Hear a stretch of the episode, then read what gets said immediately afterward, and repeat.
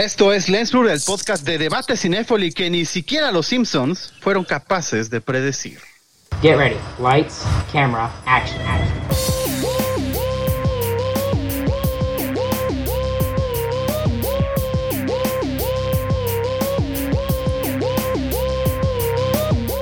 Esto es Lens Blur. El podcast de debate cinéfoli. Muy bien. Desgraciado, creo que yo entendí, yo cosa, entendí ¿verdad? Cinépolis y estaba a punto de decir, desgraciadamente Ah, bueno. Cinépolis no nos paga, pero igual y sí, no me enteré, entonces Perdón, avísenme. Cine- cinéfilo, cinéfilo. Sí, Ya, pasa, no puedes retirar lo dicho, Raúl.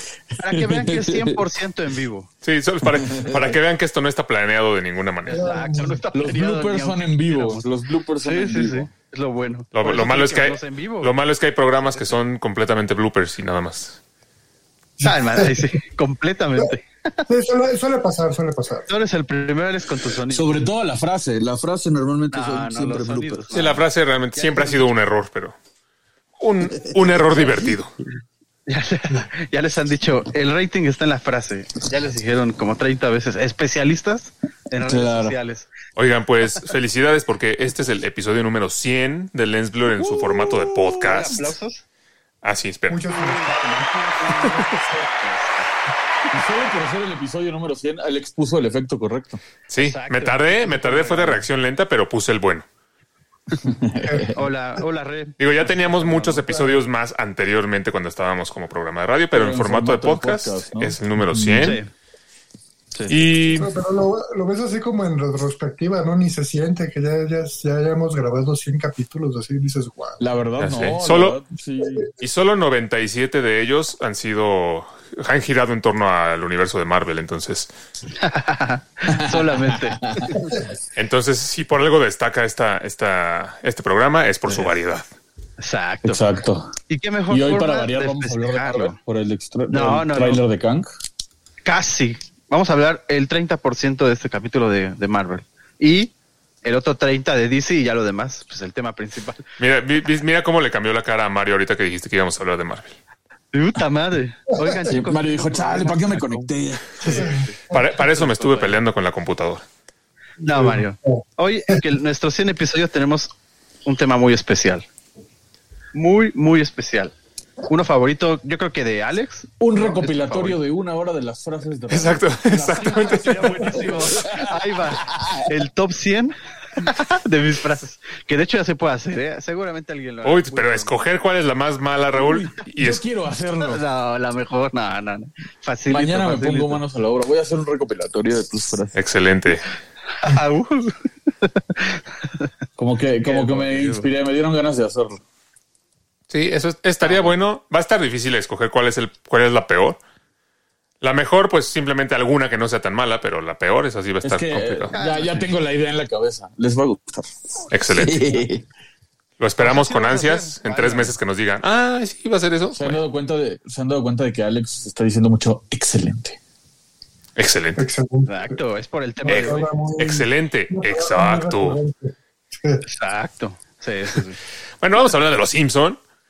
Vamos a hablar de los Simpson porque, em, pues es bien sabido que los Simpson tienen un poder eh, profeta, ¿no? Han, pre- han predicho muchas cosas que, que- que han luego sucedido, eventos históricos a veces. Entonces vamos a hacer una pequeña, un pequeño recuento de esos, de esos eventos que los Simpson han podido eh, predecir directa o indirectamente, ¿no? Hay algunos que son más claros que otros, pero realmente sí es, sí es sorprendente que, que una serie de televisión haya tenido tantas, haya acertado en tantas cosas. Así es. Por otro lado, no es tan sorprendente porque es una temporada, es una serie que lleva 32 temporadas, que, que no ha pasado en Los Simpsons, ¿no? Sí, pero algunas son con mucha diferencia, ya, ya, lo, ya lo verán.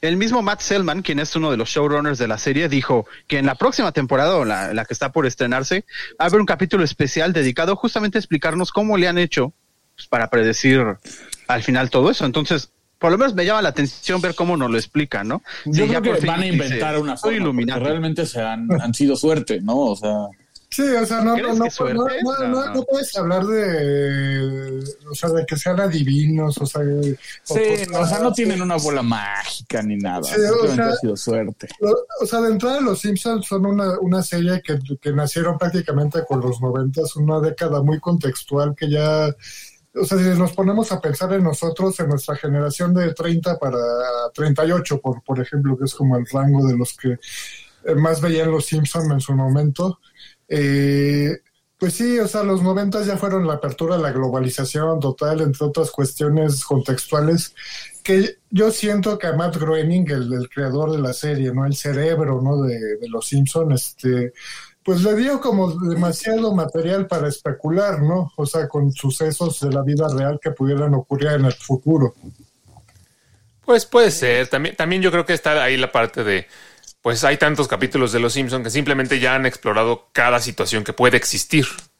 Ellos ya han hecho todas las combinaciones de posibles cosas que puedan pasar en el mundo. No, más bien, o sea, yo creo que como dice Mario, eh, le- o sea, pues es como si, como volver al futuro, ¿no? Que volver al futuro acertó en algunas cosas y otras pues se fue muy arriba, ¿no? Y como la tabla. O Y otras cosas salieron otras por cosas volver al futuro. sí. Hay otras cosas y a eso es a lo Como que la iba. Pepsi. En, Sí. en Los Simpson, por ejemplo, vemos este meme de Trump siendo presidente, porque en Estados Unidos era muy famoso que era tan millonario que podía hacer cualquier cosa y todos decían, imagínate que se lanzara de presidente. Y quizá de ahí salió la idea y un día Trump dijo, ¿y si me lanzo de presidente? O sea, lo escuchó y Sí, dijo, capaz "Oiga, que Trump estaba comiéndose una cubeta de Kentucky viendo Los Simpson y dijo, ah, pues a lo mejor cocas". debería ser presidente. Sí, sí, sí. Exacto. Y sus tres cocas y dijo, oiga, eso es buena idea. A ver, empecemos por lo básico. Un partido de fútbol americano, el Super Bowl. Ellos predijeron que Washington le iba a ganar al equipo de los Bills de Buffalo y dicho y hecho, así fue. Eso pues es que un- eso no es una predicción como tal. O sea, en algún momento iba a haber un Super Bowl entre los Washington y los Bills, y los Bills siempre perdían Super Bowls. Entonces, era como de, vamos a burlarnos de esto. Bueno, sí, es como si, es como si predijeran que No lo digas, no lo digas, no te atrevas. A ver, me voy. a ver Deja- si lo- déjame muteo a Miguel. Es como si predijeran que el Puebla le va a ganar la final al Cruz Azul. Pues es, es más que obvio. Ay, ay, ay. Algo me decía que iba por ahí para que le enojara. A ver, ya regrésalo para ver su reacción. Pero, tan, pero tan Miguel sabe que es una predicción viable que lo pensó antes de que lo dijera. Vaya. Ay, sí. Tal vez ya se la habías dicho, ¿no? Es cero viable porque ya fuimos campeones. Y el Puebla, Ay, no. cero viable. El, el Puebla sí tiene uno. Bueno, ya se volvió otra vez de, de, de madrazo, otra vez se volvió Lensfoot. Pero bueno, a ver, hay algo también curioso. Con el tiempo, esta, es, esta escena donde Lisa predice quién va a ganar, fue cambiado con el tiempo con diferentes equipos. Y resulta que durante algunos años, las líneas en donde Lisa decía quién iba a ganar, resultaba ser el equipo ganador. Es que eso, que ejemplo, eso ahí entra otra parte de lo que, de lo que yo creo que, que es un factor para esto de que ah, los Simpson predicen el futuro. Ajá. Que muchas cosas no son tal, tal cual como nos la muestra el meme que vemos en Facebook o, o el video que alguien se arma. Muchas cosas le modifican un poquito al capítulo de los Simpson para ajustarlo a lo que están prediciendo. ¿No? Y, y- Ok. y el, y el otro día lo veíamos con una imagen que tú nos Bueno, mandas. Esos ya son memes. Sí, sí, no, vaya, pero muchas de las cosas, de la fama que tienen son justo porque se hace viral. Ah, en los Simpson predijeron esto. Ah, fue así como pasó en los Simpson y a veces no fue tan exacto. Por ejemplo, un, un meme nos mandó el otro día Raúl de un del episodio de eh, March contra el monorriel. Que hay una escena en la que están este, ya dentro del monorriel y que todo es así como lujoso y están bailando y canapés y meseros. Y, y- y una pareja que está bailando pasa por enfrente de un cuadro, como una pintura, que se parece mucho a la, a la silueta de las Torres Gemelas con, el, con humo, como si, como si estuvieran incendiando. Y entonces lo que a mí me llamó la atención en eso, y que por eso lo- me fui a ver el capítulo para checarlo, fue que el- el- la imagen que nos mandó Raúl, en ese cuadro, en esa pintura, tenía un avioncito. Y ya viendo el capítulo, realmente no tiene el avioncito. O sea, sí se ve esa como Pero silueta. sí parece, ¿no? Sí, o sea, parece la Torre Gemela, pero no tiene el avioncito que ya alguien más le agregó como para hacerlo más. Entonces, ¿de qué Este... era- ¿Y de qué es la pintura? ¿Te acuerdas? Bueno, tú que lo viste. No, vaya, no, no, No, no. la pintura no sí ve, es ¿no? de los edificios, pero no tiene el avioncito, ¿no? Sí, no, Bueno, el avioncito también no. ya se la Eh, pegaron. hay, hay cosas que, que la, la cultura popular ha, ha como reconstruido, ¿no? A partir de Exacto. capítulos de los Simpson y, y, o sea, de cosas que pasaron y, o sea, que quieren darle ese acierto, ¿no? Este, pero que realmente fueron elementos que en realidad en los capítulos no estuvieron, ¿no? Como el avión. pues. Sí, eso sí, no. Exactamente. Y otras son cosas que pareciera que podría, obviamente que iban a pasar en algún momento. Por ejemplo, en el capítulo del casino, ¿se acuerdan que hay un show de este del tigre y El casino Monty Burns. referencia- Exacto. Que hace referencia a Siegfried y Roy, quienes eran unos domadores de tigres muy famosos y por lo menos en Estados Unidos eran reconocidos No, internacionalmente. pues en Las Vegas. y tuvieron- en Las Vegas, ajá. Y, resu- ellos ahí, pre- bueno, ahí se vemos en el capítulo. Sí, no lo predicen, pero en el capítulo del tigre se come a uno de ellos. Ajá. Y bueno, fue justo lo que pasó, ¿no? El tigre atacó a, no, no sé, no me acuerdo si a Siegfried o a Roy, pero, pero, pero sí pasó. fue En el, en el 1993 y el ataque fue en el 2003, o sea, 20 años después. Pero, a ver, o sea, Digo, 10 años si después. sabemos que alguien entrena tigres, la probabilidad de que Exacto, uno es a donde voy. es muy alta. Sí, claro, ¿Es vaya. una probabilidad o qué fue? Pero también no se ve a cada rato, o sea, los que doman animales así no saben que en algún momento se los van a comer, sino para qué. Pues no, pero es un riesgo alto, al final de cuentas. Claro, y no es que no Así como, así como que murió el encantador de mantarrayas, o no sé cómo se llamaba, eh, atravesado por una mantarraya, pues el, sí- el Roy quedó... Claro, claro. No, era el domador de cocodrilos. Ah, bueno, ese cuate, ese cuate. Ay, ¿cómo se llama? Jeff Sí, Corwin, sí. o algo así. Eh, No, Cor- pero- ¿Corwin? Creo que sí, porque su hijo sigue haciéndolo. Ah, sí. sí, pero a ver, también son profesionales, Alex. O sea, po- tal vez predícelo para alguien a más amateur, pero ellos eran profesionales. Raúl, pero aunque sean profesionales, es una, es una profesión de mucho riesgo. Eh, O sea, predicción sería que, por ejemplo, predijeran que en un desfile de Navidad, un tigre apareciera en medio de la calle y se comiera un civil y pasara. Sería como, ah, la verga, pues sí pasó. Pero que alguien trabaja con tigres y que lo muerda un tigre, pues es muy normal. ¿no? Es como, es como en la película de Los Simpson cuando eh, Arnold Schwarzenegger es presidente. Esa es una predicción, si tú quieres, que no se ha hecho realidad aún. Pero pues la probabilidad en ese momento a lo mejor era alta pensando en que ya lo habían hecho gobernador. ¿No? Sí. o, que, o que esa es la tendencia de la gente, ¿no? O sea, nosotros ya hicimos gobernador a Cuauhtémoc Blanco incluso. Sí, gracias. Entonces, Y puede, y puede ser presidente. entonces yo sí, yo sí veo de repente a Arnold Schwarzenegger en la Casa Blanca sin ningún problema. Apuesto, apuesto los seguramente. 100 programas de Lent Blur a que Raúl votaría por Cuauhtémoc Blanco para presidente. Ahí sí, desgraciadamente. Híjole. No digo desgraciadamente, me caga la política, pero lo haría. Qué triste. No, qué horror. Qué triste. No, no, no. A ver, como también predijeron que en el 2008 eh, iba, iba a haber un ladrón de grasa. ¿Un ladrón de grasa? Exacto, logró grasa de un Burger King. ¿Por qué? Porque los, los eh, empezaba a haber una especie de, de bajos suministros, ¿no? De grasa. ¿Y no Recordemos crees que le este haya la idea de- Sí, o sea, es lo que te iba a preguntar. ¿No crees que, no crees que se haya inspirado en el capítulo en el que Homero se vuelve ladrón de grasa? Podría ser. Recordemos que es un capítulo en el que, que era fácil. en el que Homero este, piensa que una idea millonaria es robar, robarse la grasa desperdiciada de los restaurantes y venderla.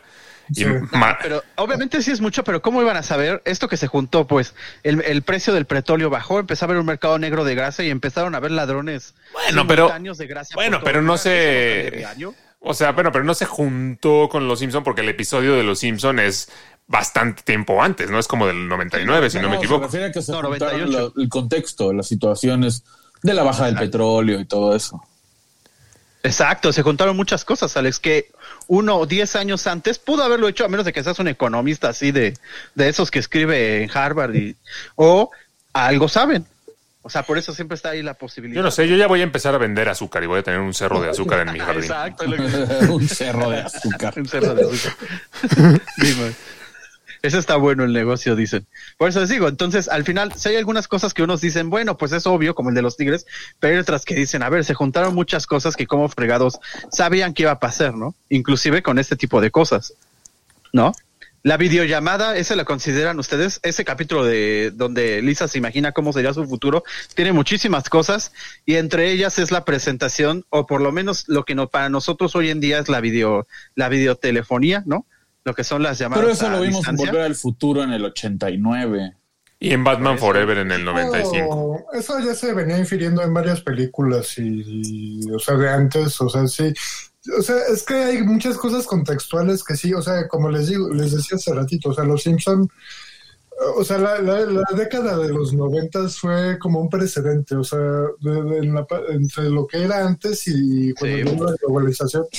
Y entonces al llegar la globalización, a lo- a- o sea, a los creadores de los Simpsons pues les dieron una alta gama de posibilidades, ¿no? De analizar el contexto eh, del mismo Estados Unidos y hasta de fuera, ¿no? O sea, de lo que pudiera pasar en el futuro y Claro, a claro. de ahí este, escribir, ¿no? Crear- Sí, no, de que le iba a pasar. Pero aquí lo sorprendente de esta predicción es que fue incluso en el año. El capítulo ocurre en el año 2010 y justamente ese año 2010 es cuando Steve Jobs anunció el producto del FaceTime o la, la posibilidad de hacer el FaceTime.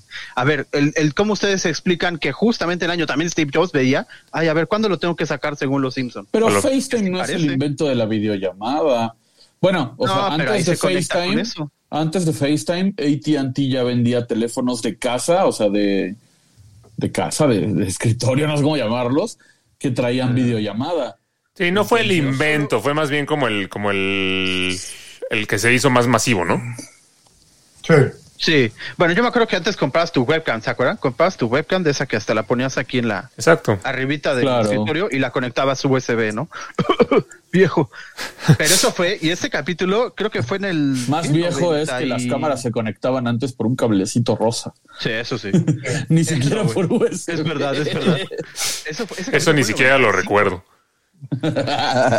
No, bueno, imagínate. A ese nivel estamos. Fue en el 95, o sea, 15 años. Eso está muy cañón. Sí, pero al mismo tiempo, lo que, lo que dice Mario es cierto. Por ejemplo, está el, está el capítulo cuando a Homero Simpson eh, intenta votar por Barack Obama y la máquina le cambia su voto por John McCain. Ese también. Que, que sí este, hubo casos de eso en la elección del 2012. Ajá. Pero al mismo tiempo, pues esas son cosas que, que ponen en los Simpson, porque los Simpson recordemos que muchas veces son como un reflejo de la sociedad. Y si ponen que una máquina de votos está robando los votos, es porque seguramente ha habido más casos de fraude electoral y No, pues, eso pasó aquí en el 98. No, sí, o sea, por eso, entonces- Sí, pero aquí igual, también está igual involucrado Obama. vio las noticias internacionales, vio que en México pasó y No, o sea, me refiero, o sea, seguro saben que hay fraude electoral, que hay corrupción, y entonces en- con base en esas cosas también hacen de los eventos que suceden en Los No, Simpsons. Y aparte también tenemos que considerar que eh, Los Simpson es una sátira social. Entonces, como dice Alex, es un reflejo del, del ¿cómo se le llama? Este pensamiento social, o sea, de, de lo que piensa la gente, de- tanto de su gobierno, como de la tecnología, como de etcétera, etcétera, ¿no?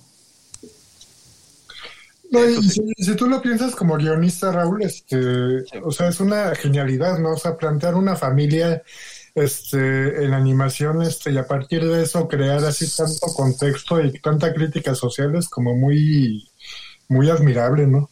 Sí. Sí, eso sí. Y también de alguna forma que tenga los pantalones de decir lo que está pasando, ¿no? Porque esto es más allá de la sátira. Esto es, eh, ¿cómo se puede decir? Están exhibiendo algo del gobierno. Y recordemos que en Estados Unidos son todavía más nacionalistas, ¿no?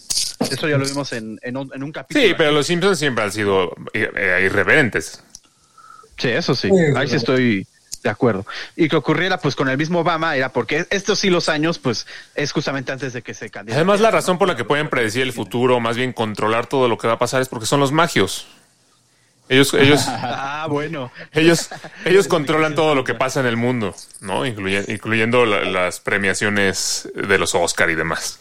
Eso sí. Lo, lo que sí está chistoso, por ejemplo, no sé, cuando, cuando eh, Homero hace, hace una broma de 20th Century Fox y, y aparece ahí una división ahora de Walt Disney, ¿no? Totalmente. Que ahora, pues, su- su- 20th Century Fox ya es 20th Century Studio, que es una división de lo Walt Disney. Ese era el Claro chiste que- antes, que... todos decían, ay, ¿cómo crees? Ja, ja, ja. Y ahorita ya no. Eh, yo, yo me acuerdo que en ese tiempo cuando... Pero, ay, o sea, ¿ustedes creen que no era factible? Si Disney estaba comprando todo. No, pero esto fue, 2001. Ay, no, Fox era antes. Fox. esto fue en 98, fue hace mucho. Sí, Fox Sí, era pero Fox, en el 90 y Miguel. ¿qué, ¿en qué año salió Toy. Story 1? En 95, ¿no?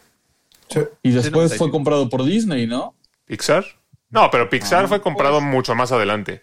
O sea, las, Sí, sí, sí. hicieron varias películas en colaboración, pero compraron el estudio ya creo que en los principios de los 2000, ¿no? Exacto. Era una asociación creativa. No, pero, pero si en esa época ni, ni por la cabeza te, te hubiera pasado, ¿no? Que los Exacto. Simpsons hubieran acabado así pues, transmitidos para la plataforma de Disney, ¿no? Exacto, acuérdense, Fox era enorme. O sea, nada que ver, obviamente, pues ahorita ya menos. Pero era enorme, era una, era un monstruo en ese tiempo. Y Disney también, o sea, por eso es. Es como si ahorita me dijeran que, no sé, pútale, que eh, el, el América va a comprar al Cruz Azul. ¿No? O sea, Oh. imagínense. Me suicido. Me suicido. ¿Qué, harí- qué harías, Miguel? Pues volverme ratero de camiones. pues, Ay, sí. Sin pena, ¿no? asaltar, Dice- asaltar en o la sea- línea B del metro, pues ya O sea, que también él dice, yo no tengo bronca. yo me adapto. Sí. No, manches. No, por eso, eso sí está sorprendente. De alguna forma, tal vez predijeron que, o estaban viendo el crecimiento que exponencial que estaba teniendo Disney, ¿no? O tal vez Matt Groening tenga por ahí un amigo que le contó el plan a Disney de aquí a 20 años o 25, ¿no? Esa puede ser. Esa puede ser. Otra que también incluye al gobierno es que en la película de Simpson, creo que es Marge la que le dice a, a- a Lisa que tenga cuidado de que no diga cosas porque las conversaciones son escuchadas por el gobierno. Y entonces vemos una escena de personas así escuchando, ¿no? No sé si recuerdan. La verdad, Sí. la película no recuerdo muy bien, pero creo que sí es algo así. Y Ay, resulta en el nos- 2013 un ex agente de la CIA, Edward, Ed- Edward Snowden, filtró información clasificada de justamente de la NSA, en donde se decía que efectivamente que había eh, una especie de documento en donde se informaba que el gobierno suele escuchar ciertas conversaciones con ciertas palabras de la. Bueno, pero eso es obvio, ¿no? Ay, que por eso esto lo comparo con el de Obama, ¿no? Más o menos. Y, y, o Pero sea, también es sorprendente. Hasta el timing de la de cuando se estrenó la película, ¿no? Porque es, de- fue es del 2008, si mal no recuerdo. 2007. 2007. O sea, como que fue el timing perfecto para, para establecer esta cosa, ¿no? Que sí, este, o sea, sí me acuerdo bien de esa escena, ¿no? Cuando los está buscando el de la EPA y este, y tienen la señal, la señal que le- los manda la transmisión, ¿no? Y a- a- con eso los localizan. Este, Eso sí, sí. o sea, eh, eso no sería como tal una predicción, o sea, porque sí, o sea, sí se puede pensar que se hace desde, se sabe desde hace tiempo, ¿no? Así como que te, te espían. ¿no? O sea, más que predicción fue aviso, ¿no? Bueno, no que se sepa, pero es un rumor que se tiene. Sí, conspiracional muy fuerte, ¿no? Sí. O, sea, es que esas conspiraciones es complicado, porque por ejemplo, ahorita que dijiste de los magios, pues quien crea en ese tipo de conspiraciones De sociedades diría que los magios predijeron a los Illuminati o a los ¿cómo se llaman los otros? Los cocodrilos o los los hombres lagartos. Ese es un anime. reptiles. No, los reptilianos. Sí, los, reptilianos. Los cocodrilos. los cocodrilos. Predijeron que iban a sobrevivir los cocodrilos al, a la extinción. Sí, por eso digo, entonces también los Simpson al final es un reflejo de cosas que te están diciendo que resulta Que que, también, que también luego se juntan, ¿no? O sea, por ejemplo, esto que hablábamos de, de Trump presidente, ¿no? Eh, hay dos momentos en Los Simpson an- antes de que Trump se convirtiera en presidente. Uno, que es la, la escena esta que ya es muy famosa eh, de Trump bajando las escaleras eh, de Trump Tower. Eh, hay una escena muy similar en Los Simpson, que es, que es una de las, de las que por lo que dicen que lo predijeron. Y la otra es cuando, cuando Lisa es presidente en la visión que tiene de, de- del futuro este, que, que, que está hablando y, y dice algo así como que heredamos una crisis del presidente Trump. Ese es el momento como que más, eh, como en el que realmente lo predice, ¿no? Entonces como que luego se juntan elementos de diferentes capítulos para hacer alguna predicción. No, es que no solamente eso, predijeron no solamente que Trump, lo de Trump que llegaría, sino cómo dejaría la Casa Blanca y el país.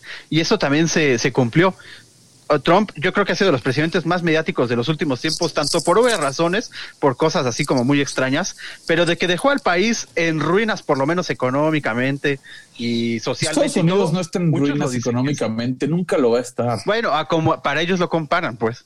Pero sí hubo una alta de un alza de desempleo O sea, y cosas o así. sea, Además, o sea, más bien de la pandemia. Digo, el inicio de la pandemia.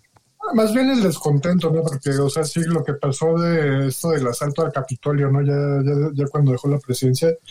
O sea, o sea, sí te habla de que entendieron los Simpson, o sea, a manera irreverente, claro, como siempre ha sido su estilo, pero, o sea, cómo establecer una especie de caos, por así decirlo, este, de lo que pudo, pudo su- lo que sucedió después, ¿no? Entre comillas, que en la vida real, si lo pensamos, pues sí, o sea, en realidad, sobre todo en la juventud de Estados Unidos, sí hay, hay como que mucha eh, inconformidad, ¿no? Con, con, con la vida política de Estados Unidos en general, de Claro, los jóvenes sobre todo, ¿no?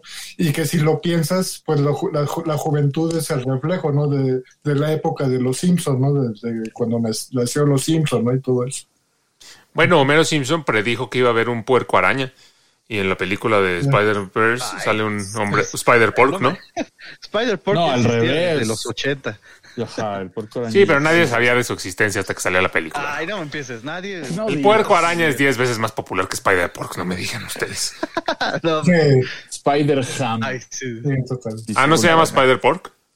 No. ¿Ves? Ni siquiera, ni siquiera, ni siquiera se sabe qué nombre es su nombre Se real. llama Spider-Ham y su, su, o sea, y su nombre de, uf, de persona es Peter Porker. Ah, ok, ok.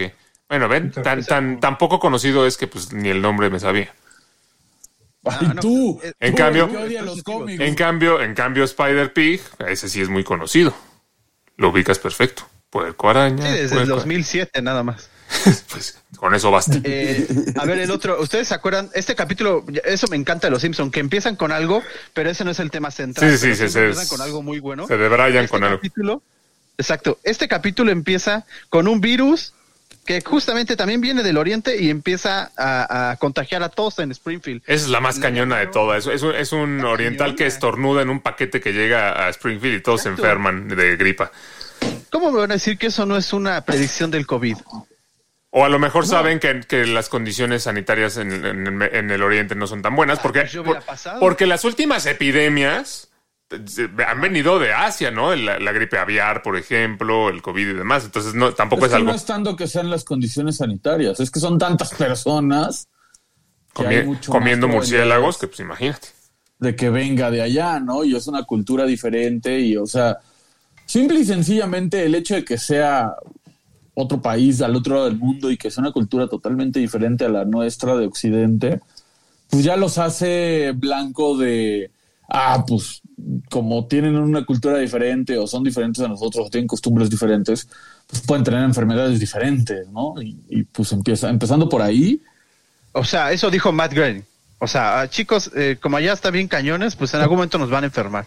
Es- entonces vamos a bueno. poner eso.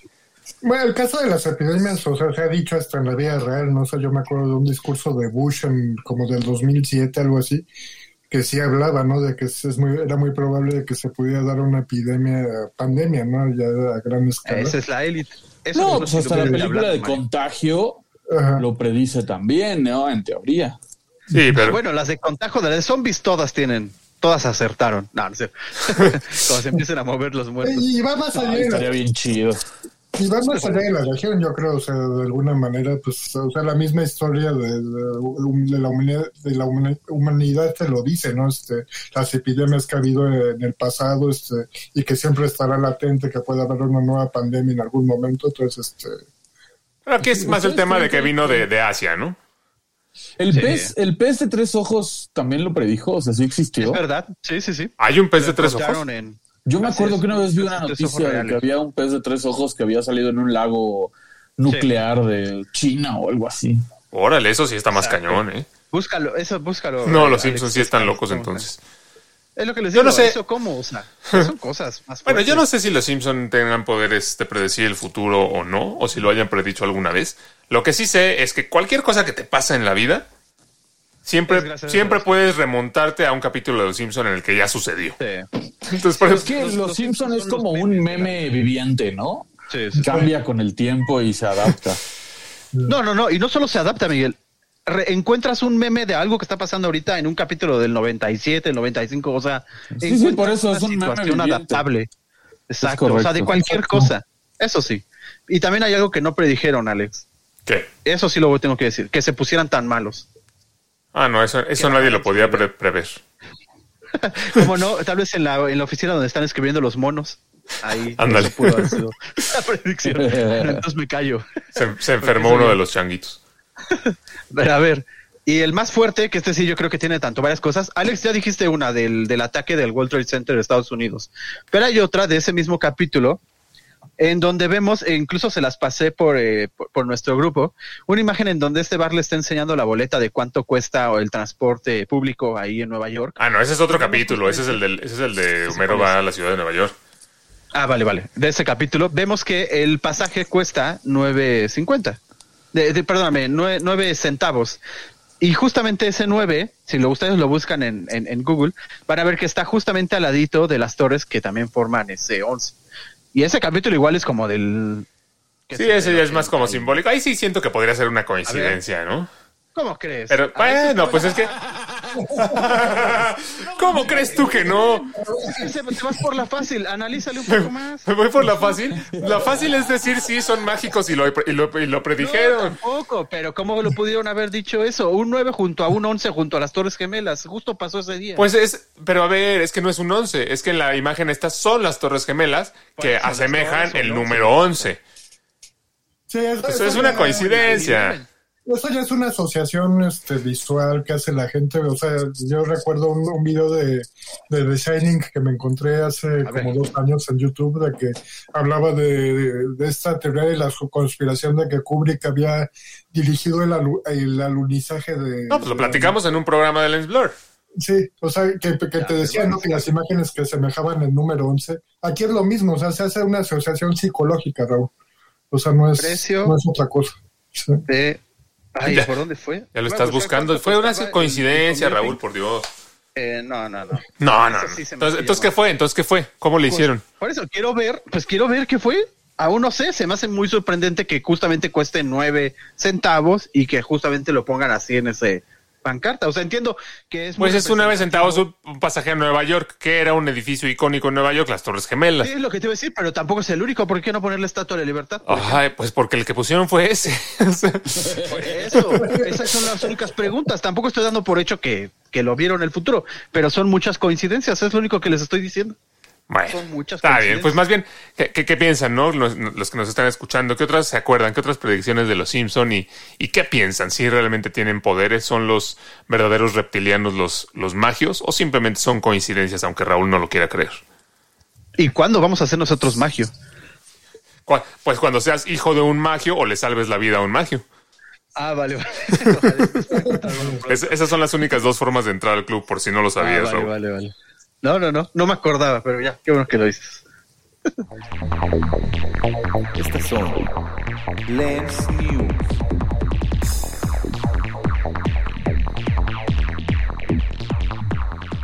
¿De un magio o le salvó la vida a un magio? ¿Cómo, cómo? Perdón. ¿Homero es hijo de un magio o le salvó la vida un Es- magio? sí, es hijo de un magio. ¿Ah, sí? Sí, de, su papá es magio. Ah, no sabía. No me acordaba más Y bien. además tiene la marca del qué? Ah, no, eso ya se, dan des- se sí, dan cuenta después de que es el, sí, es el elegido, pero eso ya es después. Exacto, el elegido. Sí, no, que no Qué buen capítulo. Qué lo voy a ver terminando de grabar. Ese capítulo es uno de los que quizá me han dado más risa de los que yo recuerdo por aquella escena de cuando le ponen el grillete Así. y se Sí. cae. Quítenle la piedra de la vergüenza y pónganle la piedra del triunfo. No, cuando se cae y dice, lo tengo que volver a hacer. Eso, eso. Se me cayó la venda. Oh, se me cayó la venda, tengo que volver a hacerlo, es maravilloso. Creo que, creo que es de las veces que más me he reído con un capítulo de Los Simpsons. Lo recuerdo con mucho cariño. Sí, sí, sí, muy bueno. Y hablando de cosas excelentes, increíbles, se estrenó ya Black Adam y vino con todo.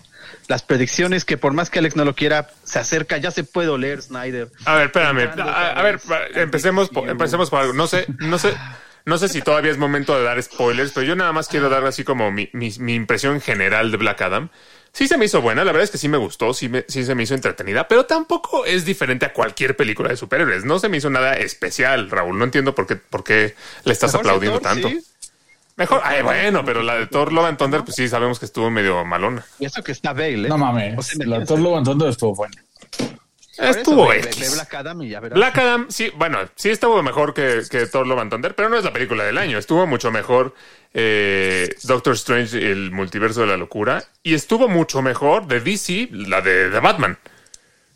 Ah, sí, Sí, bueno, bueno, pero ta- también estarás de acuerdo, Alex, o sea que ya lo hemos platicado muchas veces que pues, DC que ya perdimos a Raúl. está, está tratando de encontrar como su reinvención, o sea, tomando en cuenta eso, este, o sea, tú le la salvarías, o sea, sí dirías que podría ir por buen camino. Es, o sea, lo que te diría, lo que te diría es que para hacer una película del universo cinematográfico de DC, para hacer una película este, de The Rock, definitivamente es muy buena.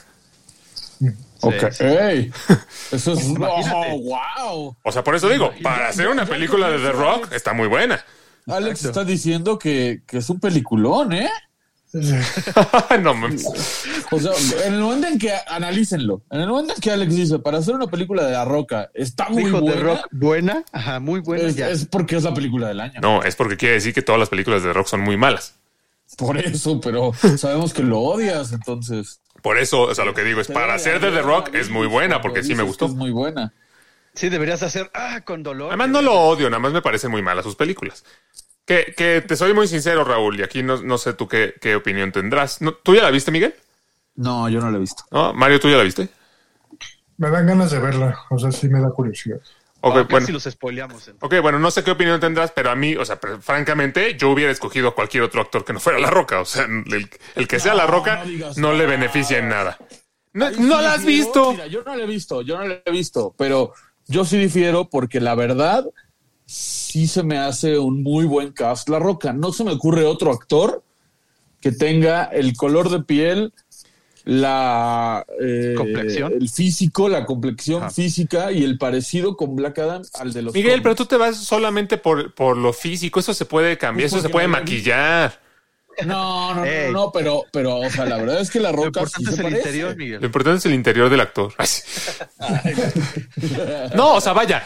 Sí, o sea, sí se, que se parezca muy bien, pero, o sea, cualquier actor lo puedes maquillar de ese color, le puedes poner músculos, o sea. No, pero a no ver, lo para mismo. O sea, porque, No, no se por ejemplo, Shazam, Zachary Levy, con todo y que sí se puso medio mamado y me gustó mucho su actuación y se me hizo muy divertida, tú veías a Shazam en su traje y no, no es su físico, ni de pedo. Sí, no, sí se, ve, el- el se ven ¿no? los El- efectos, No, ¿sabes? y también como el, ay, esa cosa que le ponen para verse mamado, el espuma. La espuma. Ajá, o sea, bueno, no sé si son efectos prácticos o especiales, pero se ve que no es físico. En cambio, en La Roca, por lo que he visto no de le los pusieron trailers, nada. no le pusieron nada porque ya lo Es más, tiene. es más, con CGI sí- le bajaron a los músculos, ¿no? Yo creo que sí ayuda en el sentido de que el personaje te parezca más realista. O sea, ayuda definitivamente. A lo que voy es que su interpretación no es nada especial. O sea, la pudo hacer cualquiera. sigo difiriendo. Pues sí. Y mira que O no lo he visto. Sí, porque hay mejores actores, sí, pero como dice Miguel, lo físico estuvo bien. O sea, Pero, pero volvemos a lo que dijimos el, capítulo pasado, iba a decir el partido pasado, pero el capítulo pasado, de que no, o sea, digo, o sea, eh, ay, se me fue el nombre, Black Adam en los cómics tampoco es que necesite una interpretación de Oscar, ¿estás de acuerdo? Ah, bueno, ahí sí no te sabría decir. Nunca he leído el cómic de Black Adam. Entonces, quizá tengas No, razón en el sentido, así, como ¿no? dice Raúl, de que lo pudo haber interpretado cualquier otro porque hay mejores actores. Pero no siempre necesitas a un actor de Oscar. En este caso necesitabas un... Y, y creo que en el tema de los superhéroes es muy así en general. Necesitas un buen cast desde lo físico. O sea, Sí, sí, sí. Tony Stark, eh, creo que Robert Downey Jr., gran, el, uno de los más grandes aciertos de Robert Downey Jr., aparte de que hace una buena interpretación, es que sí se parece a Tony Stark. Sí, pero al mismo Eh, tiempo ponte a Thor, pensar. Pero ponte a pensar en Robert Downey Jr. previo a ser Iron Man. Quítale su barbita, quítale como el, el su. ¿Cómo se llama? Su. El porte que, que, que adopta Sherlock para el personaje. Realmente no es, no es alguien en el que pensaras, ah, este tiene que ser Iron Man. O sea, lo caracterizan y sí se parece mucho. No, pues Puede ponían ser, a Johnny Depp pues al sí, principio. tienes razón, tienes razón. Pero a lo que me refiero es que sí, sí aporta, ¿sabes? Yo Sí, claro, no, de que aporta, cast. aporta. Ni Sí, modo sí. que ima- que imagínate que para interpretar a Black Adam hubieran llamado a Jeremy Irons. Pues no, güey, o sea, no, no. ¿Por qué Jeremy Irons? Porque dijiste que lo puede hacer cualquiera. O sea, sí, pues, pero Tom Holland. hacerlo. A Tom Holland. A Elliot Page, llaman a Elliot Page. Ay, sí, No, o sea, no, sí se necesita- Y luego Elliot Page, que es un palito, no manches. Sí, sí, sí. Sí se necesita un perfil muy específico, o sea, físicamente para Exacto. este tipo de papeles sí estoy de acuerdo. Con, con- Hubieran Más escogido a Stallone. Un cómic en su vida. No, no, que haya leído un cómic en su vida, que lo respete y que ame al Bueno, yo no he leído ni un cómic de, de Black Adam, entonces no sé también si desde los cómics le copiaban a Marvel en todo. Pero sin, sin entrar en detalle, en la película de Black Adam vemos a Doctor Strange. Ah, que salió en el 53. O sea, por Dios. Doctor Page salió en el 53. Vemos a Ant-Man, vemos a Deadpool, vemos a puros Sí. personajes de Marvel. No, Smasher ya, ya después lo 64. discutiremos en más detalle, pero vemos a puros personajes de Marvel. Uy, sí. sí, Sí, Mira, sí, sí. ahí la verdad es que sí tengo como Marvelita, tengo que aceptar que muchos de los héroes de Marvel se inspiraron o se basaron en héroes de DC. Ahí sí lo tengo que aceptar. nada más. Pues entonces en el cine les ganó Marvel para que pareciera que les copiaron a Pero- ellos. Esa es la Eh, gran pero, sí, sí, sí. O sea, la realidad es que sí tienen ciertos matices diferentes, ¿sabes? O sea, por ejemplo, eh, hay un héroe que se llama Hyperion en Marvel, que es una calca sí. de, supera- de Superman, Pero. Ya cuando lo empiezan a desarrollar como personaje es un poco diferente. Entonces, lo mismo pasa aquí. Tal vez Doctor, no sé quién fue primero, sinceramente, si Doctor Fate o Doctor Fate, Strange. Doctor Fate, nació en el 53, Doctor Fate. Pues sí, pero si al principio del año te ponen la película de Doctor Strange y en esta película te sale un hechicero que hace la realidad como triangulitos, pues obviamente vas a pensar que es una copia. Dice, Es que ese es a lo que iba. Ese es a lo que iba. No sé quién haya sido primero, dice Raúl que Doctor Fate, ok, te creo. Sí, sí, sí. Pero eh, aquí ya más bien va a contar el desarrollo que le den a cada personaje en su universo, ¿no? Desgraciadamente para DC, afortunadamente para mí, porque a mí me gusta más Marvel, pues el desarrollo de Doctor Strange en esta fase sobre todo ha sido extensísimo, entonces tienen mucho trabajo. Sí, ahí sí les ganaron, les ganaron antes. Muy mal. Y hablando de, DC, hay- hubo varias noticias de DC esta semana, ¿no? Sí, sí. Eh, pero hoy salió algo, algo importante, ¿no? Eh, habían estado como en busca de quién va a llevar como el, el- la- la- las riendas del universo cinematográfico de, de DC dentro de Warner Brothers. Y parece ser que ahora sí ya está confirmado que James Gunn, el director de eh, Guardianes de la Galaxia y de, de Escuadrón el Suicida. Escuadrón Suicida, va a ser como el, el que funja como el CEO o, el, o, el- o la cabeza de DC en, en su propio estudio, digámoslo así, dentro de Warner Brothers. Eh. James Gunn con Peter Safran. Así está Frank, quien va eh, también a, a- a- James Gunn en la parte creativa, Peter como- Safran en la parte como ejecutiva. Exacto, director empresarial. Es, él va a ser el Le que dieron a James de- Gunn todo el control de DC. Así es. Así es. Él- Que, es bueno, es bueno, Miguel, porque, porque pues James Gunn, que fue quien hizo la, la película buena del, del Escuadrón Suicida, no va a permitir en ningún momento que se estrene el, el corte del director de la película chafa del Escuadrón Suicida. ¿No? No. No, no tiene nada que ver. Ahí, ¿cómo crees? Pero me llama la atención porque siento que el estilo de James Gunn, si bien se adecuó bien al Escuadrón Suicida, no se adecua mucho a pues a Batman, a Superman, a la Liga de la Justicia. Bueno, tendrá que probar qué tan versátil es. Snyder, no James. Gunn va a tener que mostrar versatilidad porque aquí no va a ser director, va a ser CEO de las películas. Entonces, bueno, va a ser productor A ejecutivo. ver, ajá, va a seguir con su escuadrón y sus spin-offs de sus series, pero sí, va a ser director. Entonces aquí más bien va a ser como... Ajá, El Kevin. Feige. Ajá, El Kevin Feige de... Sí, sí, sí. A mí Siento me que es parece un salto Snyder, demasiado no grande para James Gunn, ¿sabes? No, por no eso, sé qué por hacía eso Kevin Feige a antes de. No sé qué hacía Kevin Feige antes de ser. Kevin Feige fue de los, fue, participó como de los, eh, ¿cómo decirlo? Eh, pues de- como del crew en las películas de Spider-Man, las primeras, las de Tobey Maguire. Ok. Bueno, o sea, pero lo que me refiero es que siento que es como un salto demasiado grande para James Bueno, pues ya veremos, No sé ya si veremos. vaya a dar la talla. Mientras no trate de regresar la, la, la- a Zack Snyder y cosas así, pues todo bien, ¿no? Pues ya lo va a hacer. A mí- No, a mí, que la va a hacer de- ni que mis calzones. De, de entrada me gusta que respeten la, la- ahorita la línea por lo mientras de Joker, ¿no? Dos, de que, o sea, de que ahorita van a dejar por sí solo como... Es que eso es lo otro. Entiendo. Aún no se sabe como tal Mario, pero sí, lo muy porque ya le habían prometido a Reeves que nadie le iba a tocar nada, o sea que él iba a estar solo, ¿no? En su universo. Ahora vamos a ver cuando Reeves es el de Batman, como para dar contexto. Ajá, Matt Sí, Reeves. sí, sí, el director de Batman. ahorita que llegue James Gunn le va a decir, ajá, sí, cómo no, o sí, tú síguele, quién sabe qué vaya a pasar. Pues le va a decir, tú síguele, porque que al final ya se está, ya están habiendo reportes de que Ben Affleck ya firmó para regresar como Batman. No, pero ese es no del universo ya tal cual de. Por eso, entonces van a usar al Batman de Ben Affleck y el universo de Matt Reeves se va a quedar por separado, lo ¿Sabes cual no me parece es mal. Interesante, lo- yo creo que es interesante que eh, James Gunn pidió lo mismo que Matt Reeves. Cuando a James Gunn le dijeron, oye, dirige el Escuadrón Suicida, James Gunn dijo, bueno, pero me van a dar libertad creativa y me van a dejar hacer esto y Exacto. esto. Y Eso dijeron, va. Entonces, Sí. no creo que James Gunn vaya a llegar y decir, a ver, pues a partir de ahora se hace lo que yo diga. No, no. Porque él entiende que Matt Reeves necesita su lado creativo y su espacio creativo, y el otro necesita su espacio. O sea, ¿sabes? No, pero- Por ese lado va a dirigir bien. Sí, pero también está llegando a darle como cierta estructura, ¿no? A que no sea, a que no sea una cosa sin pies ni cabeza como lo ha sido hasta ahorita. Sí. Sí, sí, eso sí. Poco a poco Pero- se, está- se están cocinando dos mundos, este, DC Universe, eh, Cinematic Universe, este, de Marvel, ¿no? El de Matt Reeves y que es... y- Pues ojalá, eh, ojalá. O sea, digo, la neta es que yo siempre he dicho que a mí me gusta más Marvel, pero no Sí. tengo nada en contra de que DC nos dé un buen producto, ojalá. Sí, no, definitivamente. feliz. Y favor. bu- buenas, lo que sí son para mí buenas noticias es que eh, esto ya no, no es rumor, sino que esto ya fue confirmado. Henry Cavill regresa como Superman. Sabemos que tenía ahí una disputa con Toby Emmerich, uno de los ídolos de Raúl, que era de los de las Uy, sí. cabezas antes de DC, eh, que lo tenía como catalogado como persona non grata. Eh, ahora que ya no están, Henry Cavill regresa. El, ya está Y lo confirmado. anunció el mismo Henry Cavill. Lo anunció el bombazo, mismo eh. Henry Cavill. Este regresa como, Mira, Man of Steel 2, ahí viene. como Superman. Y a mí sí me emociona Man of Steel 2, sobre todo si, si, si no va a ser de Zack Snyder.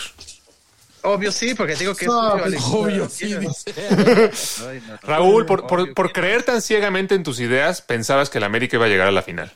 Pero, ah, pero en el América no tengo insiders de que me digan. De pronto, y de pronto se atragantó con un chorizo que verde.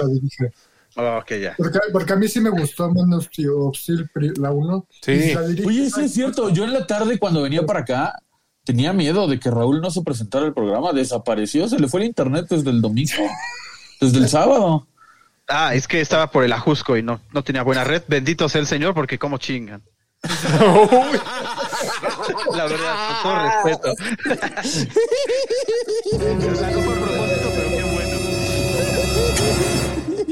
No, pero, No, bueno. pero sí estoy Ya, contigo, perdón, no Ojalá, Zack dirija Man of Steel 2. No, no, no, ojalá que no, Mario, porque todo lo bueno que tiene Man of Steel, todo lo bueno que tiene Man of Steel lo opaca un poco la dirección de Zack Snyder.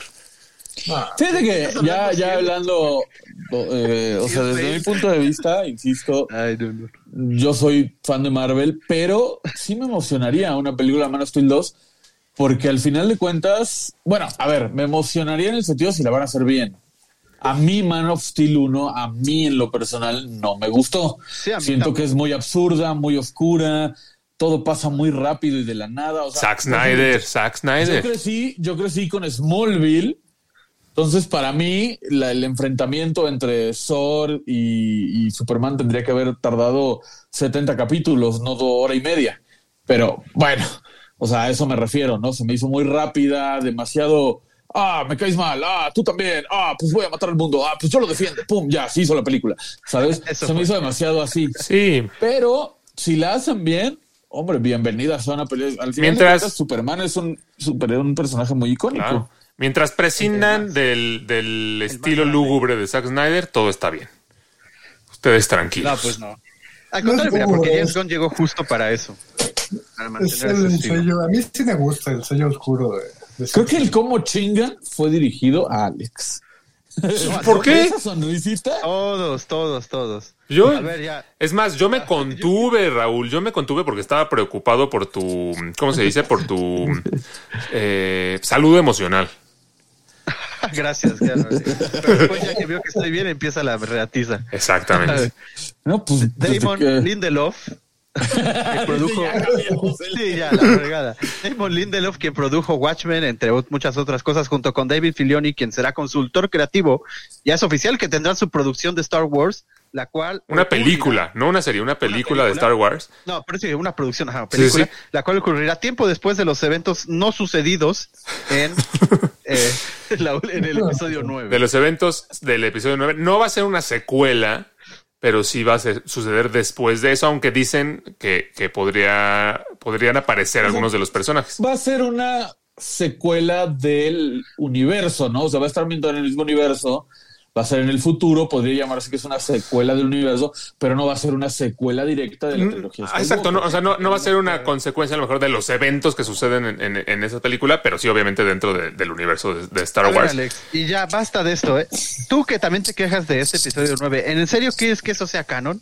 O sea, la verdad con todo- A ver, Raúl, no es de que quiera o no, es de que ya lo es. Dejen de estar fregando con que, ay, no, que lo eliminen de la historia. A ver, ya lo, ya lo hicieron. ¿qué tiene? Para bien o para mal, ya lo hicieron. No pueden borrar a BB-8. No pueden, no pueden borrar todos los juguetes que ya ¿Cómo vendieron. no? Los- ¿Cómo no? Nada más les dicen eso. no, Además, además sí, el episodio 9 tiene sus grandes defectos definitivamente, pero el episodio 8 es sublime, el episodio 7 es bastante bueno, entonces no, no... es que no, está, eh, velo en general, o sea, en general nada que ver con ninguna. Defendiendo, Me gustó el. No, es que Basura. no. Le salió del Está alma. defendiendo basura nada más por llevar la contra. No estoy defendiendo, a ver, no, no, no, a ver, si a mí sí me gustó el episodio 7 y sí me gusta mucho el episodio 8. El episodio 9 me parece una película divertida, pero que realmente no, no tiene congruencia con todo lo demás que ha pasado, eso sí estoy totalmente de acuerdo. Pero en general, pues es una trilogía divertida. ¿Que sobra? Definitivamente sobra. Si hubiera terminado en el episodio 6 con el regreso del Jedi, ese es el gran final, el final perfecto para el Imperio. Entonces, definitivamente sobra. Pero ya lo hicieron, ya está ahí, ya olvídalo, supéralo. Lo que sí es que Ah. Dave Filoni, para quien, o sea, porque pues obviamente nadie lo conoce, entonces hay que dar un poco de contexto, ni yo lo conocía. Pero Dave Filoni está detrás de las series, está Sí. detrás, o sea, junto con Abrams y, y demás. No, junto con Jon Favreau. Filoni- digo, Favreau, Filoni y el que está detrás, el que es muy amigo de de Tarantino, el, el que tiene nombre mexicano. Sí, eh, Robert Robert Rodríguez. Robert Rodríguez. Ellos están detrás de las del universo de series de Star Wars. que- Ellos y Kathleen Kennedy, que también está detrás de la trilogía. Antes de Caitlyn. No, no, Ryan- pero yo estoy hablando de las Ryan series, Dallas porque Kathleen Kennedy creo que no está detrás de Kathleen series. Kennedy es la presidenta de Lucasfilm. Ella está detrás de Sí, todo. pero cobra, ella Sí, cobra. bueno. Todos cobran, Raúl, por Dios. ¿Tú crees que lo hacen de a gratis? No manches. está un escalón más arriba. Yo me refiero a los creativos que están detrás de las series que tanto éxito han tenido como Mandalorian, estar, como Boba Fett. Mario ahí, pasa lo mismo. Es, son Filoni y Favreau y Rodríguez también una parte. Entonces, y creo que Sauer. es una muy buena decisión darle a, a Dave Filoni este, este control creativo para esta película, porque creo que va a ser un muy gran trabajo. Según tengo entendido, yo no soy un fan de Star Wars acérrimo, así como para conocer todo el contexto de los fans, pero los fans lo llaman la, la Trinidad, la, la, la Trinidad de Star Wars, Filoni, Rodríguez y Favreau, Sí, del Mandoverse. porque están haciendo un muy buen trabajo. Sí, sí, sí. Sí, del Mandoverse, Pues, perdón, se llama. O sea, sobre todo por mantener la línea no uniforme con lo que han venido haciendo en estas últimas series este, para Sí. Disney. Y que ha Este, sido una buena línea. No, sí, que ha ido muy bien. línea, Sí, definitivamente. Este exten- eh, universo extendido en series ha, ha sido bastante bueno, ¿no? Este, ya, ya olvidándonos de, de estas series animadas y eso que no tiene importancia. Este, sí, sí es. Hoy, hoy Alex viene, hoy Alex viene con el chorizo verde. De ahí se fuera, inspiró sí. Joe Favreau, para que lo sepas. De ahí se inspiró. Pero síguele, sigue. Es broma, es broma, pero eh, no, lo, lo que iba a decir, lo que iba a decir es que Una playera del Toluca. Yo creo que no saliste con una playera del Toluca porque no tienes exacto, porque no tengo, pero Tacos de chorizo. No, pero a, a lo que iba es que eh, no solo ellos, es decir, lo que han hecho con Mandalorian eh, ha sido muy bueno, pero por ejemplo, pensemos también en Andor, ¿no? Que, está- que se está transmitiendo Sí, ahorita. belleza. Para mí, la serie de Andor, lo que lleva, los siete capítulos que lleva, son mejor que las dos temporadas de Mandalorian, ¿eh? En mi opinión. Caray. En mi opinión, me está gustando. A mí me, me está gustando mucho. Es que sí está muy bueno. Y esta es de otra creadora distinta. Sí, sí, sí. No, pues los mismos de Rogue One. Sí, está mm, Crystal y el otro, ¿cómo se llama? Mm, Warner. Eh, sí, ellos. Que, los que o sea, por One. ejemplo, ah, Claro, independientemente de gustos, que pues para gustos culos, pero, o sea, lo que fue la trilogía de Rey, lo que fue la trilogía de Rey, la cara de Alex. O sea, lo que sacas, no. Lo que Sí, fue la sí, trilogía de Rey, quizá para Raúl no le gusta, o quizá para Alex le gustan dos y otra no. Pero Ah, lo John que sí Crow. es que fue un éxito comercial Claro. innegable, ¿no? Y nadie lo va a borrar. One fue buena y Andor está siendo buena. Ah, sí, Obi-Wan fue muy bueno. Creo que Sí, tiene. sí. Obi-Wan no fue tan buena. Sí, fue muy Solo buena. Dos capítulos fueron buenos. Dos Fue muy buena, fue muy buena. Fue muy buena porque esos dos capítulos primeros que a lo mejor fueron más aburridos fueron, eh, ¿cómo se llama? Este, planteando la historia para llegar a lo bueno, a lo bueno bueno. Me faltó emoción, me, fal- me faltó emoción con la de Obi-Wan, sinceramente. Ah, Mario, ¿sí la viste? o? Alex viene bien celoso hoy, ¿eh? Oh, chinga, perdón. No, a mí sí me faltó este, emoción con la de Obi-Wan. O sea, no, no, no es que no me haya gustado, pero, o sea, me pongo a pensar en los, la- los momentos más clásicos del personaje y como que sí, la verdad es que... Bueno, bueno, Aún no. pero en general lo han hecho bien, ¿no? En general lo han hecho bien con las series de, de Star Wars, Sí, entonces sí, sí, sí, puede ser que sea una buena película. Me emociona mucho más esta que la que, que el proyecto ese que se ha hablado de Taika Waititi, porque Sí. yo siento, este, y esa es mi opinión muy personal, que Taika Wai- Waititi es un director que está de moda, pero que no queda para nada con el estilo de Star Wars. O sea, Taika Waititi hace, hace como muchas, eh, como comedia, diagonal, sátira, este, no sé. Drama. Ajá, raro. Y yo siento que no va con Star Wars para nada. Entonces, Sí, no, no. Pero a, a Caitlyn le encanta Taika Waititi. Kathleen. Bueno, el estilo, ¿eh? A, a ella, a ella. No, y Taika Waititi, o sea, también no es tan ajeno, ¿sabes? Digo, un personaje como Citripio, siento que podría haberlo inventado Taika Waititi. Ok, la chingada. No manches. no. Sí, Trippy es un clásico, es un, es un asqueroso. personaje clásico de Es el Star Wars. personaje Que, que- que Nah, ahora resulta que Wa- En 20 Taika va a años, cuando sigan haciendo series de Star Wars que ya no tengan nada que ver con lo demás, va a seguir saliendo C-3PO, Miguel. Pues por eso no me gusta tanto Star Wars, porque qué asco. Por de la cultura C-3PO popular. específicamente. Va a tener su propia serie y todo. Sí, no van a decir. Son Sí, pero por favor que no son capaces. Y, y bueno, ya, y también hoy salió quitando ya todo de DC y además de Star Wars también. Hoy, Miguel, no sé si ya lo viste, espero que sí. El tráiler de Ant-Man. Quantum Sí, salió ayer, ¿no? ya- Salió ayer, ayer. digo, ajá, ayer, ayer. Y que yo solamente digo, y Modoc es el único que quería ver. pero Yo solamente digo, wow, sale Bill Murray en el universo cinematográfico de Marvel. ¿Cómo Bill le Murray. hicieron para convencerlo? Sí, es cierto. Yo cuando lo vi dije, ¿qué? Mi morra, what the fuck. Sí, Bill Murray que tuvo su, su época de unos 15 años, 18 para acá, como de mucha seriedad. Sí, muy sangrón, ¿no? Muy sangrón como para los papeles que hacía. ese. Por eso digo, ¿cómo, cómo le hicieron para convencerlo? El tráiler está muy bueno. Sí. La, la hija, me, me quedó la duda, la hija está casi Lang, eh, ¿sí, sí es la misma actriz de antes? No, No, ¿verdad? No, No. no, la No, es una- recastearon. la recastearon. Sí, No sí. me acuerdo cómo se llama la que sale en Endgame, que ya sale como adulta, pero sí la, la recastearon. De hecho, la actriz ha dicho varias veces en redes sociales que no sabe por qué, que simplemente ya no le hablaron para, para una Sí, dice, película. no sé, pero gracias. Y esta actriz es Catherine Newton, que, o sea, siento que se ve bien. A mí no me brincó tanto. Y Se ve muy la- bien. La, bueno, sí, se ve muy bien. Sí, sí. Y Kang, puff, me encantó cómo se ve con su traje plástico, ¿eh? El traje sí, pero ya sin máscara, es que no me gusta verlo tan humanizado a mí, a mí. O sea, siento que Kang es lo que tiene padre, que es, no sabe si es humano, si es un robot, como que... Sinceramente, lado- bueno, a ver, es que sácame de una duda, porque su cara sí es azul en los cómics o es el reflejo del casco. No, él es una especie de combinación, ¿cómo se llama? Bio, ay, de partes mecánicas con partes humanas, y su cara no es una parte eh, con carne y hueso, o sea, es una parte mecánica, pero el resto de su cuerpo sí. En- Pero no me ¿cómo te contestaste si es azul o no. Es que, es que te digo, acuérdate que el No, no, yo sé, yo sé, pero es ya que- como orgánica. Entonces es una Eh, combinación según de yo. O sea, la explicación que, que yo pensé en ese momento, porque a mí tampoco me encantó, a mí me hubiera gustado que lo viéramos toda la película con su casco clásico Sí, sí, sí. y su traje clásico. Eso de que le quiten el casco y traiga la misma cara que el del Lo Loki, eh, sinceramente sí dije, ah, ah, no me encantó. Sí, yo también. Pero no estoy seguro si en los cómics en algún momento se llega a quitar el casco y tiene cara humana. Eso es lo que no estaba seguro. Sí, no, no. Según yo no, lo estoy buscando mientras. ¿A ti qué yo te pareció, Mario? no. Lo he visto. Dice, muy bien. Ay, Mario, ni siquiera un trailer has visto. Dios mío. No puede ser. Pero se ve buena, ¿eh? A mí, sí- a mí sí se me antojó mucho la de... La de... mm, Ah, no, mira, sí es humano, ¿eh? Sí, yo estoy viendo que los sí. el, Ah, bueno, el sí es humano, o sea, Sí. es de hecho, Es el hijo de.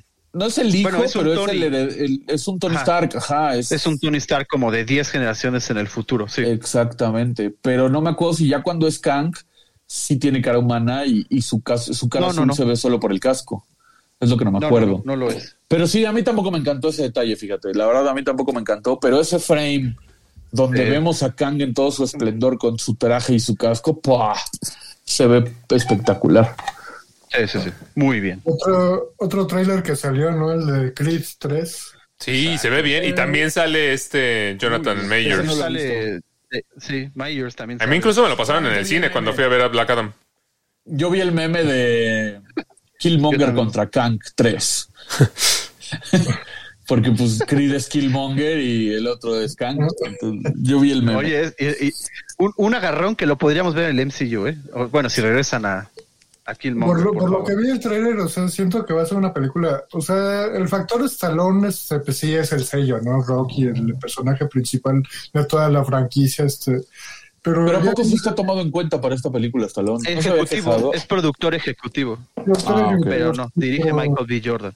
O sea, sí- siento que, o sea, la vi como ya como que más natural esta película. O sea, como a lo mejor ya el factor Stallone ya no es tan necesario, ¿sabes? Sí, no, ya no. Y ya es- ujú. Y se ve bien, ¿eh? La película se ve bien. Se ve igual a todas las películas de, de Rocky, realmente. O sea, al final este, va a entrar en esta rivalidad con este cuate y al final van a pelear. Sabemos que va a ganar Creed. Eh, mi duda es en qué momento. Sabe, Apollo Creed ganaba en una. Sí, pero en esta no. Ya ve que veas el trailer, vas a saber que no. Este, pero lo, lo que sí no sé es en qué momento las películas de Creed, cuando ya lleguen a Creed 7 o Creed 8, eh, ya se van a convertir en, en cosas súper chafas como Rocky 5. No, Sí, o sea, según yo ya es la última. ¿no? manera. Sí, yo creo que van a cerrar la trilogía. No, no creo, no creo. Si le va bien, no creo. Eh, Quizá no en esta, pero no sé, una más o, o incluso en esta misma, o sea, que le den un cierre, o sea, que sí. No, Es no- que, a ver, corrígeme si me pues equivoco, gastar la pero franquicia. Sí. corrígeme si me equivoco, pero tampoco es una franquicia así que digas, wow, todo el mundo es fan de Creed. No, pero si han sacado tres películas es porque les ha ido bien. Les ha ido bien, pero tampoco ha roto la taquilla, así que digas, güey, los niños quieren ser Creed. No, güey. No, pues no. pero- Pues no, pero le ha ido, le ha ido también que han hecho tres películas. Eso es a lo que yo voy. Pero no van a ser ocho tampoco. O sea, yo creo que Bueno, o sea, exageré, pero me refiero a que, a que ya tres se, ya tres se me hacen muchas. O sea, A ver, ya tengo, ya tengo un cu- Alex, ya tengo un quote del mismísimo Michael B. Jordan. Dice, es una saga quo". muy exitosa y llegará hasta donde tenga que llegar. exacto. pues, Así dijo. Así, en palabras del propio Michael. Claro, o sea, no todas las sagas tienen que hacer madre. billones de dólares, pero mientras les vaya bien y sean redituables, pues van a seguir haciéndolas. Exacto. Válgame. Pues. Válgame. El business. ese sí se refiere a un Ah, válgame. Y sa- sacarle lo más que se pueda de lana a las producciones. Exactamente. Exactamente. Muy bien, muy bien. Como Harrison Ford que le quiere sacar lo más que se pueda al- al- a Hollywood y ahora va a estar en el MCU confirmado para Capitán América 4. Como Red Hulk. Ajá, bueno, él va a ser el nuevo. El nuevo ¿Ya Ross, está ¿no? confirmado? Sí, ya. Yo lo había visto como rumor, no sabía que ya estaba confirmado. No, no, no. El nuevo General Ross. Que no se parece nada, Exacto. pero bueno. No, no, yo no creo que sea General Ross, ¿no? Porque sea muy tonto de. Pues no es Red Hulk, es el General Ross.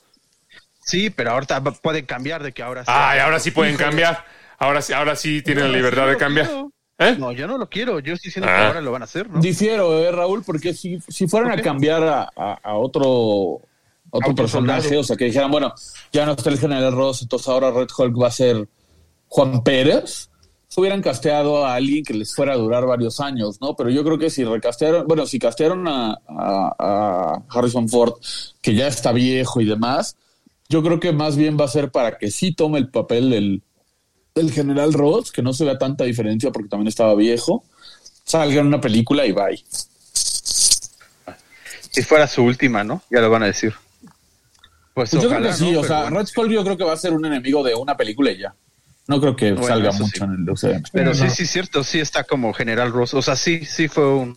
Yo creí que no, yo creí que iba a ser otro, pero no.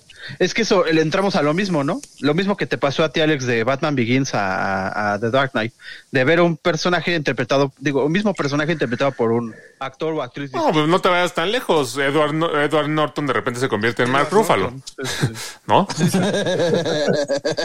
Sí, sí. Digo, a mí sí me Edward brinca. Norton en pantalla así como de Sí, transformándose, pero en Mark Ruffalo. Hola, ¿cómo están? Soy Mar Rúfalo. Hola, Tony. Pues sí. Y no, pues ya veremos. Lo que sí, lo que sí es que siento que algo Marvel se está adelantando mucho en anunciar sus proyectos. porque ya lo vimos la semana pasada, se retrasó la fecha de estreno de películas que son para 2024 y 25, ¿no? De los Cuatro Fantásticos, de Sí. este. Entonces yo digo, ¿para qué las anuncian con tanto tiempo de anticipación? Para crear hype. Pues así, pero, pero puedes crear hype más interesante con, con lo de las escenas postcréditos y así, haciendo teasers de lo que viene. Pero anunciar ya la fecha de estreno para que en tres semanas la cambien y en un mes la vuelvan a Sí. cambiar. Y, Sí, la verdad, la fecha de estreno no veo sentido. como que guardárselo un poquito más y sorprender más a, a- a la fanbase, ¿no? Exacto. No, aparte, o sea, pues a mí, que, ¿de qué me sirve que me digas que la película se va a estrenar en 2024? Con que me digas que va a existir. sí, no es como que voy a apartar el fin de semana del 27 de septiembre de 2026. Sí, sí, sí, O sea, ¿De una vez? ¿Ustedes no lo hacen? Así, con su calendario. sí te creo que lo haces, Raúl, sí te creo. Ra- No, Raúl, cada, cada mucho. que va al cine, a, a, ya a Cinépolis o a Cinemex, me dan los boletos para tal película. Oiga, ¿ya tiene la preventa de Cuatro Fantásticos del 2024? No, joven. Ya le dijimos. hace ya dijimos que no. Todavía no. Le estoy esperando. Sí soy capaz, pero no, sí sé que no. También pienso, no manches. Razono. Pues esas son sí, las noticias de, de- de esta semana. Hubo bastante información. No olviden que pueden escuchar Lens Blur en todas las plataformas de podcast, en Spotify, en Apple Podcast, en Google Podcast, en Amazon Music, en Pandora, en iHeartRadio. Eh, así que, Pandora, la joyería. exactamente. La panadería. Wow, ya logramos un convenio para que Pandora se escuche nuestro podcast mientras alguien va a comprar un collar. Es correcto. ¿No te han llegado las regalías? No, aún no. Ah, Son como de Con que me manden dólares. charms gratis, soy feliz. El caso es que, eh, bueno, eh, nos pueden escuchar en todas las plataformas. Sí, síganos en nuestras redes sociales. Y por acá nos estamos escuchando la próxima semana. Gracias. Felicidades, Ay.